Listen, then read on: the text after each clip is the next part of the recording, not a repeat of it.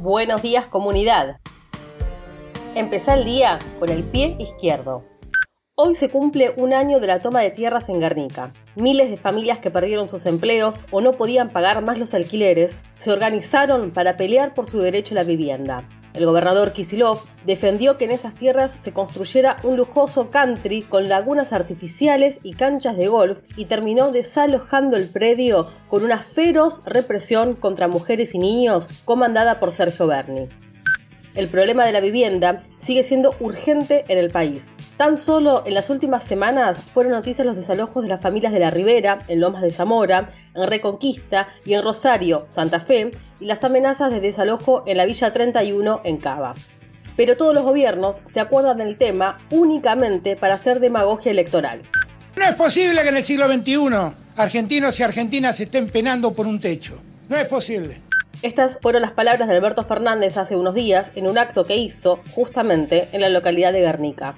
Sin embargo, los datos son contundentes. Mientras más de 3 millones de personas viven en terrenos o viviendas tomadas, hay más de 2 millones de viviendas vacías en todo el país para la especulación inmobiliaria. A pesar de esta realidad, este año el gobierno destinará nueve veces más plata al pago de intereses del FMI que a la construcción de viviendas sociales.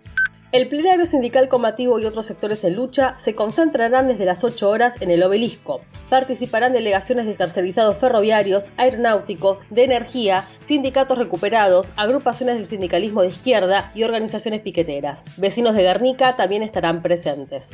Dólar. Ayer se registró la mayor suba desde octubre del 2020 y el paralelo superó los 180 pesos. Y capaz decís, bueno, a mí mucho no me afecta, pero no, es un tema al que hay que prestarle atención y seguir de cerca en medio de las especulaciones y las presiones por una nueva devaluación que quieren los exportadores del agro y algunos grandes empresarios. Chile. Las elecciones primarias, que definen los candidatos para las presidenciales, trajeron la sorpresa de los moderados, con una alta participación electoral, Gabriel Boric, del Frente Amplio, obtuvo el 60,43% y se impuso sobre el candidato del Partido Comunista en lo que fue el dato más relevante de la jornada. Pero ¿quién es Boric y por qué logró dar el batacazo? No te pierdas el artículo que te recomendamos de la sección internacional de la Izquierda Diario. Y este 20 de julio queremos aprovechar para ver la amistad con otros ojos. ¿Alguna vez pensaste que, como dice Andrea Datri, la amistad es una de las pocas formas de relaciones interpersonales que no está sujeta a deberes y obligaciones dictadas por la ley? Te recomendamos este artículo para arrancar distinto el día y que invites a tus amigas y amigos a reflexionar junto a una cerveza, un café o en el encuentro virtual que hagan para festejar la amistad.